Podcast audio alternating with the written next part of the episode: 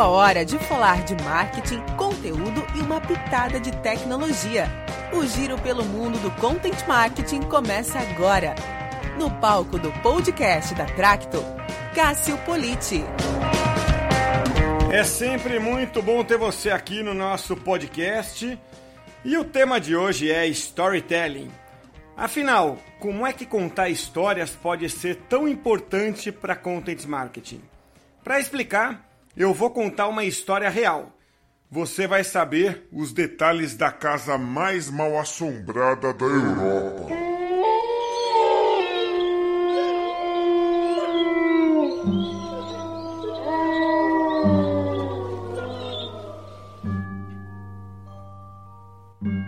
O ano era 1862 e o país é Inglaterra.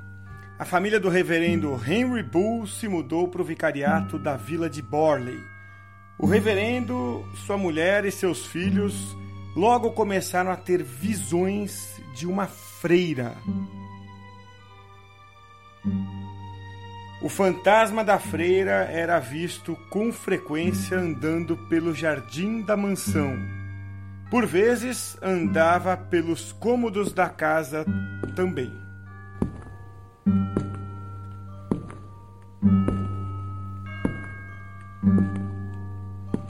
A família descobriu que os vizinhos também viam fantasmas no entorno da casa. O fenômeno era conhecido como o Passeio da Freira. Mas o que realmente intrigava os moradores era uma imagem ainda mais assustadora. De tempos em tempos, carruagens levadas por dois cocheiros sem cabeça eram vistas nas ruas próximas da mansão. O reverendo Bull decidiu então pesquisar o passado do vicariato e descobriu dois acontecimentos muito antigos, de mais de 400 anos. No século XIV, uma noviça se apaixonou por um monge, mas o romance secreto foi descoberto. O monge foi enforcado e a noviça foi lacrada viva no porão.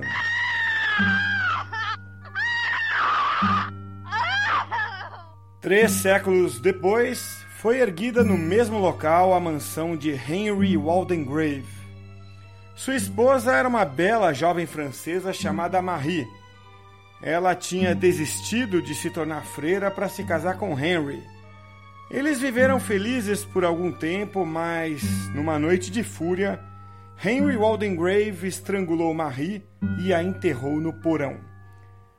Agora os corpos de duas freiras jaziam debaixo da casa. A família do reverendo Bull se mudou quase um século depois do assassinato. E só sairia de lá após a morte do reverendo. Foram décadas convivendo com o medo. Depois dos Bull, muitas outras famílias moraram ali.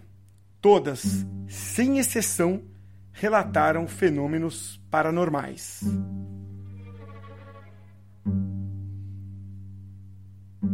Em 1928 foi a vez da família do reverendo Guy Smith se mudar para a mansão. Mas decidiu ir embora depois de um episódio macabro.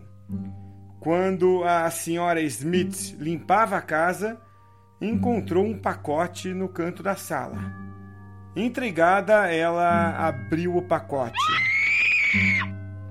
Dentro do pacote havia o crânio de uma criança.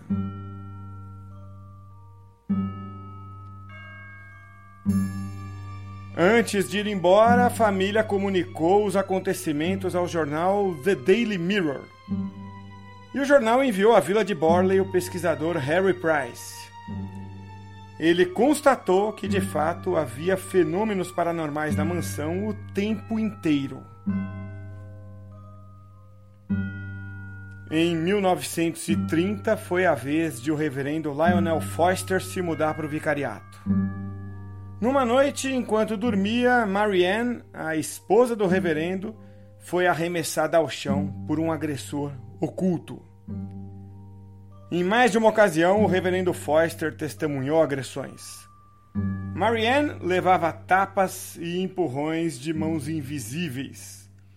E objetos eram misteriosamente atirados contra ela.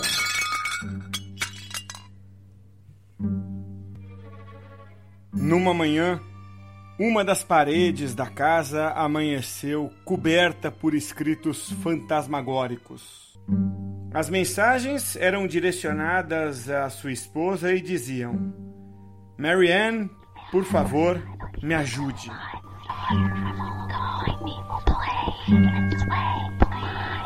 Aterrorizado, o reverendo decidiu pedir ajuda a Harry Price, o pesquisador paranormal. Harry Price começou então a publicar as histórias no jornal The Daily Mirror com mais frequência. O caso ganhou fama na Grã-Bretanha e no mundo. O reverendo Forster também não aguentou conviver com o medo e mudou da casa. A essa altura, o lugar já era conhecido como a mansão mais mal assombrada da Europa. Sem nenhum candidato a inquilino, a casa ficou vazia por muitos meses. Harry Price, o pesquisador paranormal, decidiu então voltar à mansão para estudá-la. Com uma equipe de pesquisadores, começou a fazer experiências. Numa sessão espírita, ele finalmente conseguiu fazer contato com dois fantasmas. O primeiro era o espírito de Marie, a freira que tinha sido morta pelo marido. Ela implorava que encontrassem seus ossos para que ela pudesse ter um enterro cristão. O outro espírito era de um homem que se identificava como Sunex Amuris. Era um espírito perturbado e agressivo. O fantasma ameaçou colocar fogo na casa para que assim os ossos da freira pudessem finalmente ser encontrados. Mas nada aconteceu naquela noite nem nas noites seguintes.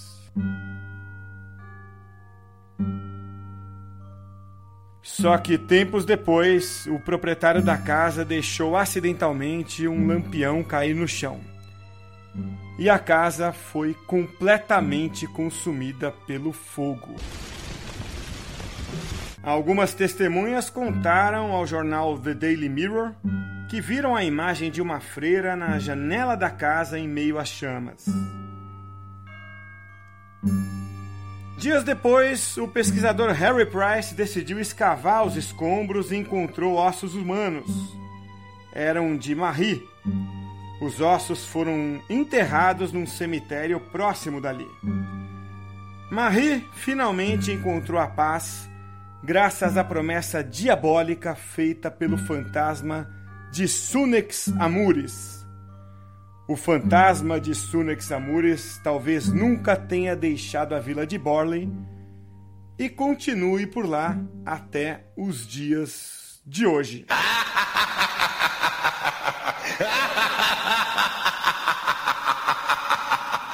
Percebeu como uma história bem contada prende a atenção? Só para não deixar essa história incompleta, eu preciso contar mais uma coisinha. Malandro não cai,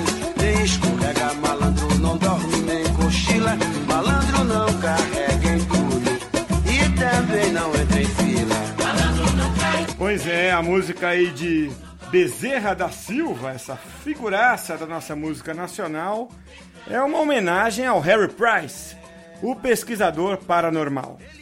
A verdade é que antes de 1929 nunca houve nenhum registro de fenômeno paranormal na casa.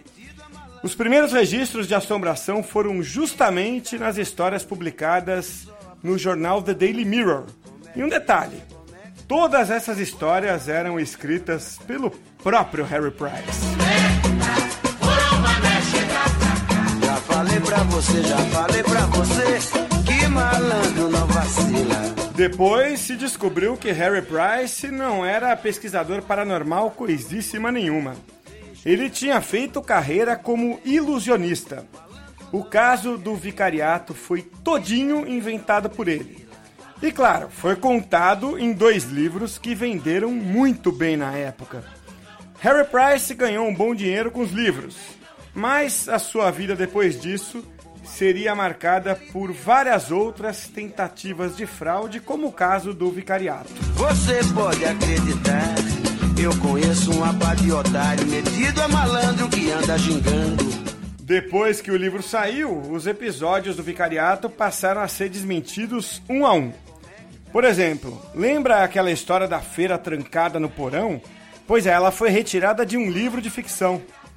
Além disso, a família Smith, aquela que supostamente foi embora por causa do crânio da criança no pacote, nunca viu crânio nenhum nem fantasma nenhum. A família só trocou de casa porque a mansão estava, segundo ela, em condições precárias. E também não entra em fila.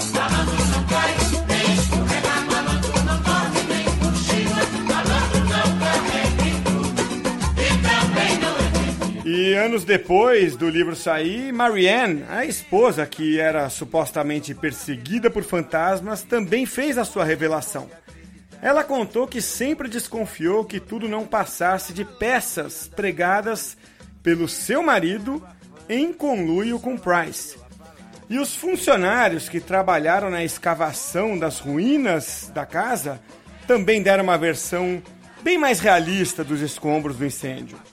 Eles contaram que a ossada encontrada nas ruínas foi, na verdade, a mandíbula de um porco, só isso. Nunca foi retirada nenhuma ossada humana dali. Malandro não vacila. Já falei pra você que malandro não vacila. É, mas malandro não cai, escorrega malandro. E o proprietário do imóvel, hein? Por que, que ele teria aceitado participar de toda aquela farsa? Bom, essa é fácil responder, né? A mansão estava velha, caindo aos pedaços e nenhum inquilino parava lá. Colocar fogo seria uma forma de receber um bom dinheiro da seguradora pela mansão. Mas não deu muito certo não, viu? Seguradora se recusou a cobrir os prejuízos do incêndio depois que a perícia descobriu que o incêndio foi causado de forma intencional. De qualquer forma, os livros de Harry Price venderam bem, tudo graças a uma história mentirosa, mas muito bem montada. Mas malandro não cai, nem escorrega. Malandro não dorme, nem. Antes que a música de fundo termine aí com Bezerra da Silva, eu preciso dar o devido crédito. Essa história do vicariato de Borley não é da minha autoria, não, viu? Ela está disponível em muitos sites, mas eu me baseei na versão do podcast Escriba Café. Mais especificamente no episódio 13 do Escriba Café, que é um dos meus podcasts favoritos. Procura aí no iTunes ou no Google por Escriba Café. Vale a pena conferir, viu? Todos os links da edição de hoje estão disponíveis nas plataformas onde o podcast é publicado.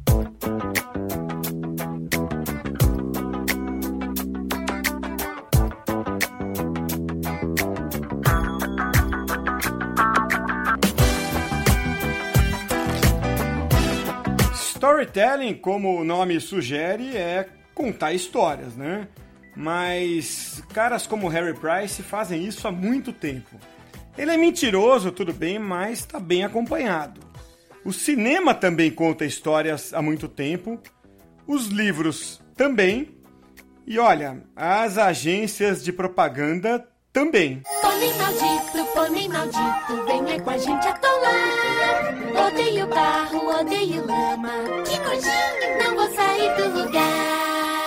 A campanha Pônei Maldito da Nissan foi lançada em 2011. Como muitas outras peças de publicidade, ela contava uma história rápida e cativante. Os publicitários pegaram o jeito de como prender a atenção das pessoas para então expor uma marca para elas. A parte difícil dessa brincadeira é prender a atenção dos outros. E como eles resolveram isso? Ué, contando histórias. Ah, então quer dizer que storytelling é uma coisa exclusiva hoje de publicidade, né?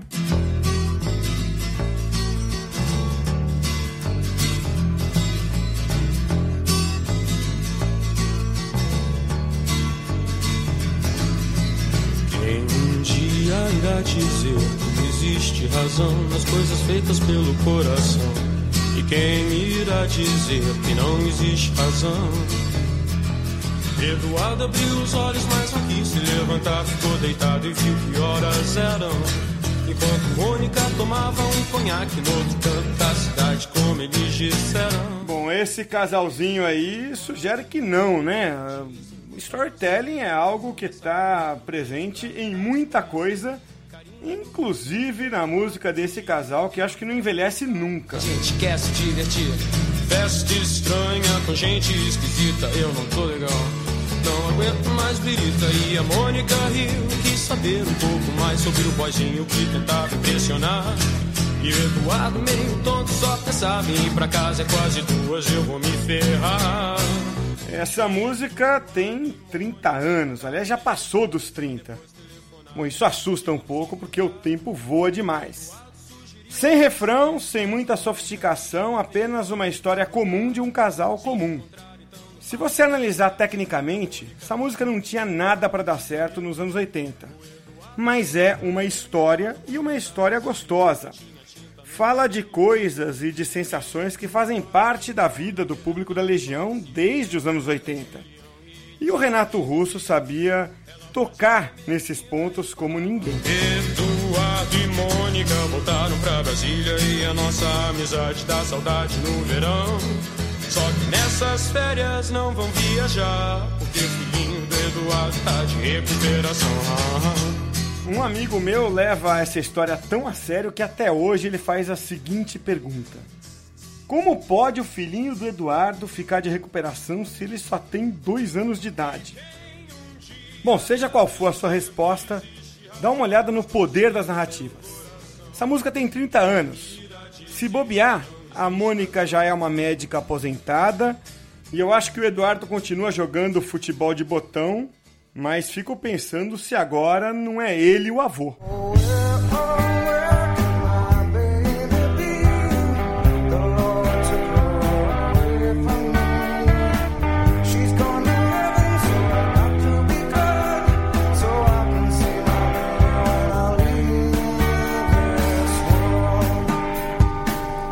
Essa música aí do Pure Jam também fala de um casal. Só que é bem diferente de Eduardo e Mônica. Você já prestou atenção na letra? É pesada pra caramba.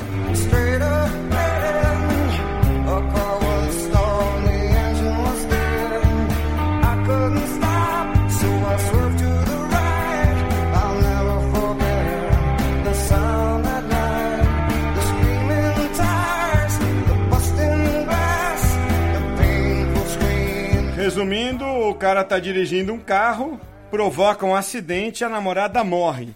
Daí ele passa a música inteira lamentando a tragédia.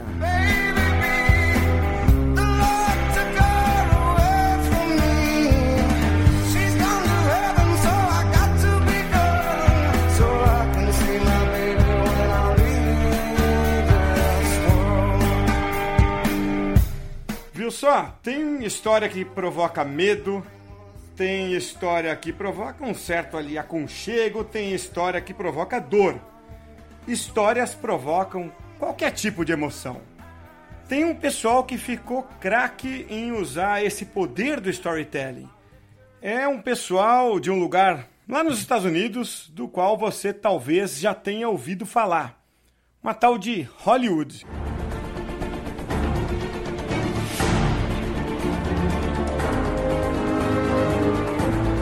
Será que você vai saber de qual filme é essa trilha? Ouve mais um pouquinho aí, eu acho meio difícil, hein?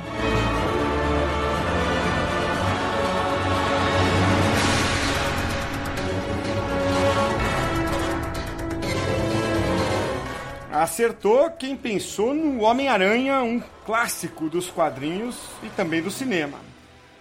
Agora repara na seguinte sequência. A história começa com o protagonista no mundo ordinário dele. É o Peter Parker vivendo a vida de um estudante comum. Mas daí a história esquenta. Primeiro, o Peter Parker recebe o chamado para ação. Isso é aquela hora em que o tio dele, o tio Ben, é assassinado.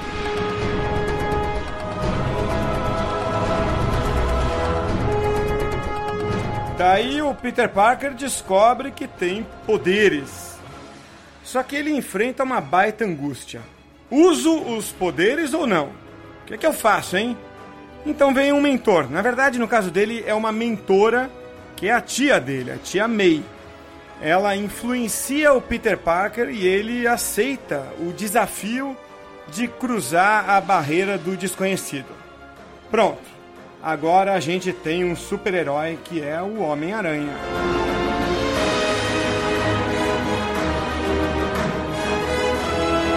Dali pra frente ele usa os poderes, faz amigos, faz inimigos, vai vencendo desafios, vai se impondo.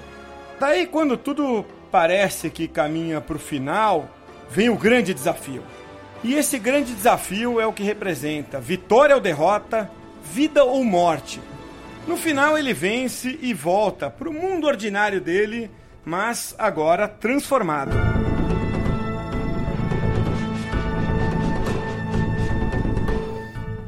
Tá legal, eu aceito, você deve estar tá aí me julgando, né? Pô, será que esse cara só viu filmes desse tipo na vida dele, tipo Homem-Aranha? Será que esse cara se empolga só com filmes desse quilate?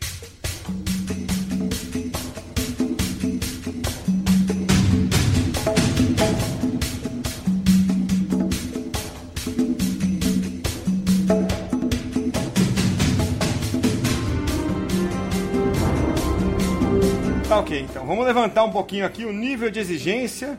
Essa música aí é uma das trilhas de Matrix.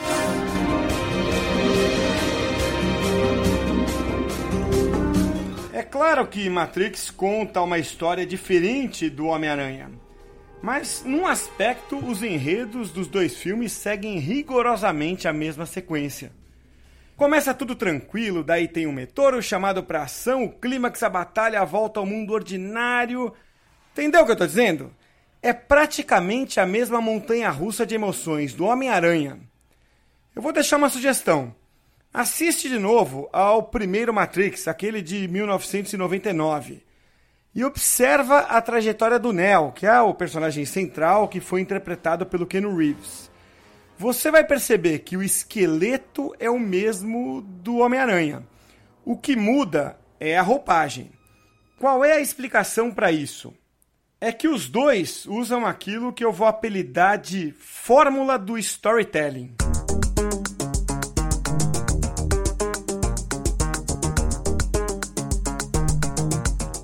Para explicar a fórmula do storytelling, eu vou primeiro explicar o conceito.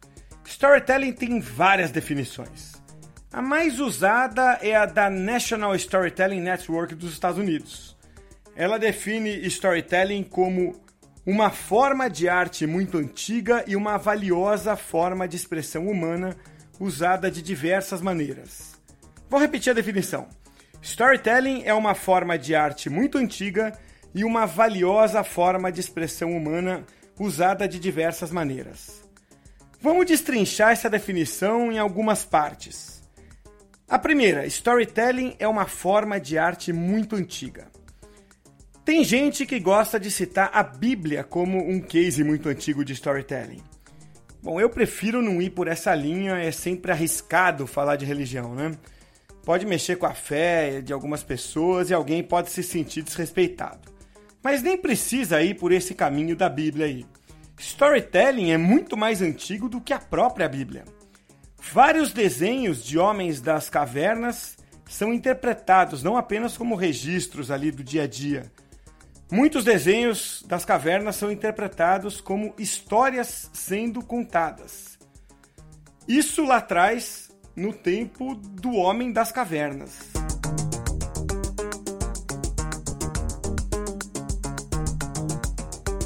Em segundo lugar, a definição da National eh, Storytelling Network fala também é, em uma valiosa forma de expressão humana.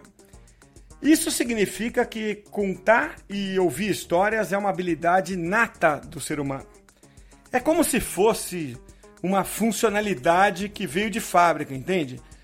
Pensa no seguinte: as crianças brincam com os brinquedos delas fazendo storytelling e ninguém ensinou isso para elas. Quando a gente vai dormir, a gente sonha em forma de storytelling e também ninguém ensinou isso pra gente. É uma habilidade nata. É isso que a definição da entidade quis dizer, entendeu?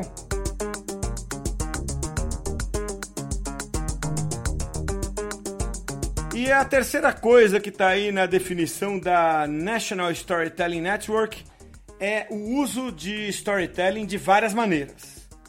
Eu mostrei algumas aqui, né? Conto de terror, propaganda, música, cinema. E é justamente por causa do cinema que tem muita gente que faz confusão. Você talvez já tenha ouvido alguém dizer que storytelling tem um criador. Tem gente que diz assim, ó, quem bolou o storytelling foi aquele cara que escreveu o livro Herói de Mil Faces. Será?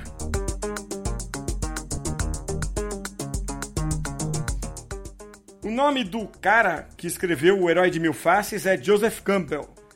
O livro dele saiu em 1949 e virou uma espécie de manual do storytelling. A grande sacada do Campbell foi organizar a forma como as pessoas naturalmente contam, ouvem e imaginam histórias. O conceito foi todo baseado em psicologia e também em psicanálise. Tanto que no livro ele cita estudos de vários especialistas nessa área. Um deles é bastante conhecido, Freud. Vale a pena ler o livro. Anota de novo o nome aí. O Herói de Mil Faces, o autor é Joseph Campbell. Só que quando alguém diz que o Campbell inventou o storytelling, daí tá errado. O que ele fez foi estruturar e organizar esse, digamos, fenômeno natural do ser humano. Depois dele vieram milhares de outros autores que estudaram o assunto, e alguns deles interpretaram o livro do próprio Campbell e outros simplificaram ainda mais aquilo que seria o manual do storytelling. Eles transformaram a saga do herói numa jornada de 12 etapas. Era disso que eu falava mais cedo ali quando eu citei a fórmula do storytelling. O nome mais apropriado para essa fórmula é a jornada do herói ou monomito. Seja qual for o nome que você vai dar, é uma técnica simplificada. O herói passa por 12 etapas durante a história. Eu deixei um link na descrição do podcast, também na matéria sobre storytelling na Tracto. Esse link vai para um infográfico que vale a pena dar uma olhada, tá? Ele mostra direitinho como Matrix, Homem-Aranha e alguns outros filmes de sucesso percorrem esses 12 passos.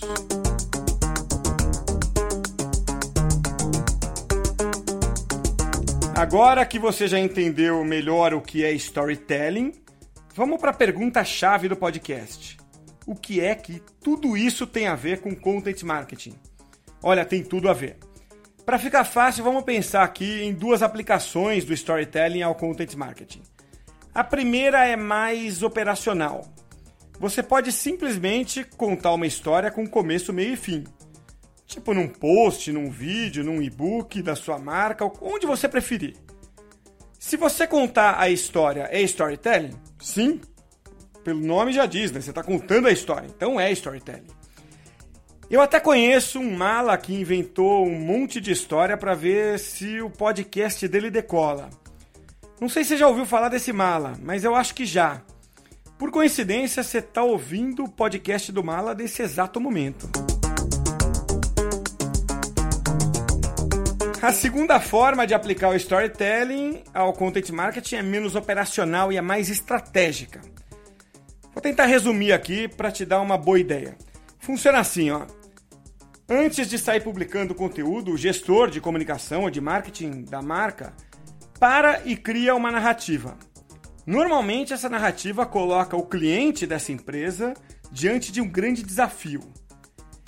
Criar esse desafio, esse conflito, é um elemento crucial de uma boa história. Daí então, a marca ajuda o cliente dela a vencer esse desafio, esse conflito. Eu sei, tá meio teórico até aqui, né? Tem pelo mundo aí exemplos muito legais que mostram isso na prática. Tipo Coca-Cola, Apple, Starbucks. Mas ó, eu vou pegar aqui um caso mais próximo da nossa realidade uma empresa menor, mais parecida com o que a gente está acostumado a viver por aí. Tem uma empresa nos Estados Unidos chamada Blue Apron. Ela vende tempero para comida. Não é a comida que ela vende, ela vende só o tempero. E a missão dessa empresa eh, foi definida da seguinte forma: abre aspas, fazer com que cozinhar em casa de forma incrível seja algo acessível para qualquer pessoa. Fecha aspas. Onde é que está o storytelling nesse exemplo? É o seguinte: a empresa criou uma narrativa para explicar melhor essa missão. Nessa narrativa tem um herói, que é o sujeito que adoraria fazer comida em casa, e tem uma barreira, um conflito, que é o preço alto dos temperos bons. A Blue Apron decidiu então que vai lutar contra essa barreira.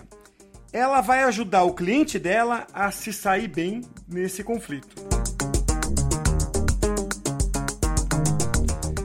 E não importa muito se o público vai perceber que a marca conta essa história para si próprio, né? É, vai ser importante sim que o pessoal que trabalha na Blue Apron acredite e abrace essa causa de verdade. Porque daí todos os conteúdos vão sair alinhados com esse posicionamento. Nada, absolutamente nada, pode ser publicado se não tiver de alguma forma defendendo a causa ou se não tiver pelo menos um alinhamento com ela.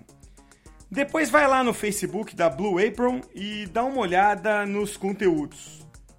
Você vai ver que eles sempre contam mais ou menos a mesma história, os posts sempre abraçam a mesma causa.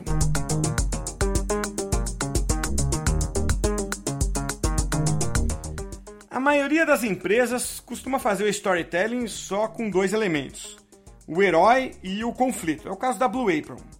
Mas tem empresa que faz isso em muito mais etapas. No livro Managing Content Marketing, o Joe Pulitz e o Robert Rose sugerem 10 etapas. Eles fazem o storytelling começar dentro do time de conteúdo para depois transbordar para o conflito. Eu não vou listar aqui as 10 etapas porque vai ficar chato e longo, tá? Mas eu deixei um link disponível lá no site da Tracto e também o conteúdo escrito por lá. É só entrar no tracto.com.br e no campo de busca procurar por o que é storytelling.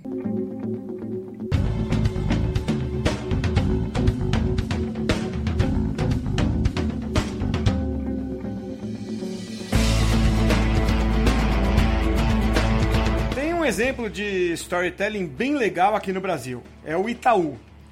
O ponto de partida é uma pergunta retórica mais ou menos assim, ó. Na sua opinião, o mundo tá bom do jeito que tá? Olha, tem grande chance das pessoas responderem que não por muitos motivos. Isso é um conflito.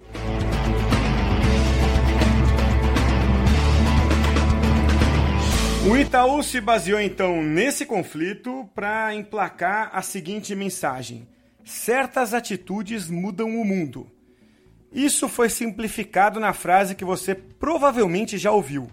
Isso muda o mundo.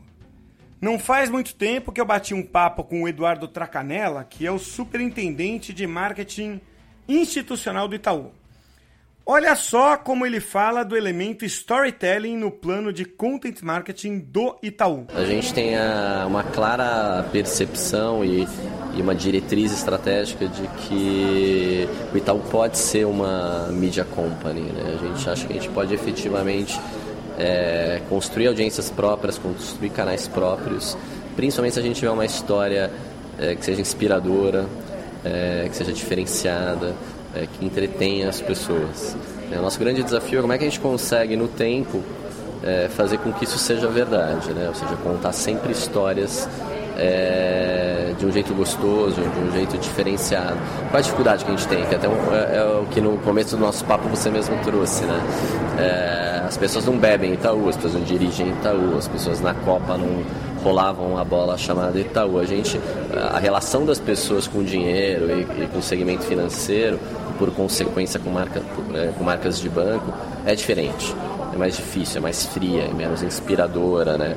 É mais racional. Esse que falou foi o Eduardo Tracanella do Itaú.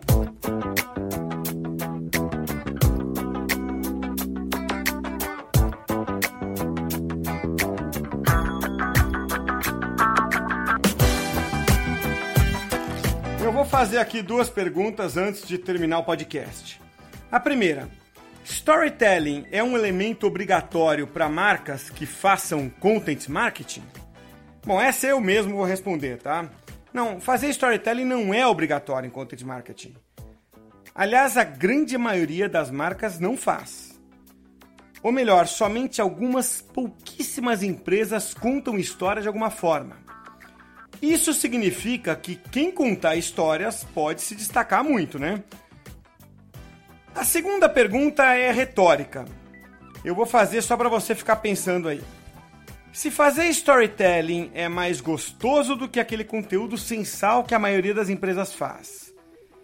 E se fazer storytelling dá mais certo do que ficar fazendo post pasteurizado por aí, por que você não tenta fazer? Acesse o nosso site e veja mais conteúdos para quem já é experiente em comunicação e marketing. www.tracto.com.br E assim a gente chega ao fim da edição de hoje. Como diria o Roberto Carlos, quantas histórias, hein? Se você gostou, faz um favor aí. Avalia o podcast. Se você estiver no iTunes, é só colocar quantas estrelinhas você acha que este episódio merece. E mesmo que você seja um muquirana, não deixa de assinar o podcast porque é de graça, tá? Se você estiver no SoundCloud, dá um like. Ou em qualquer outra plataforma, procura um botão de curtir aí ou algo parecido. E se você gostou muito, compartilhe em redes sociais, conta para os amigos, porque desde já eu te agradeço muito. O nosso podcast é publicado toda segunda-feira de manhã. Você pode ouvir pelo celular, no iTunes ou Stitcher, ou pode ouvir pela web, no SoundCloud ou no Spreaker. A edição de hoje já está disponível em formato de artigo no site da Tracto. Claro, com as devidas adaptações para texto. Na próxima edição eu volto com mais histórias. Até lá! Hasta la vista, baby.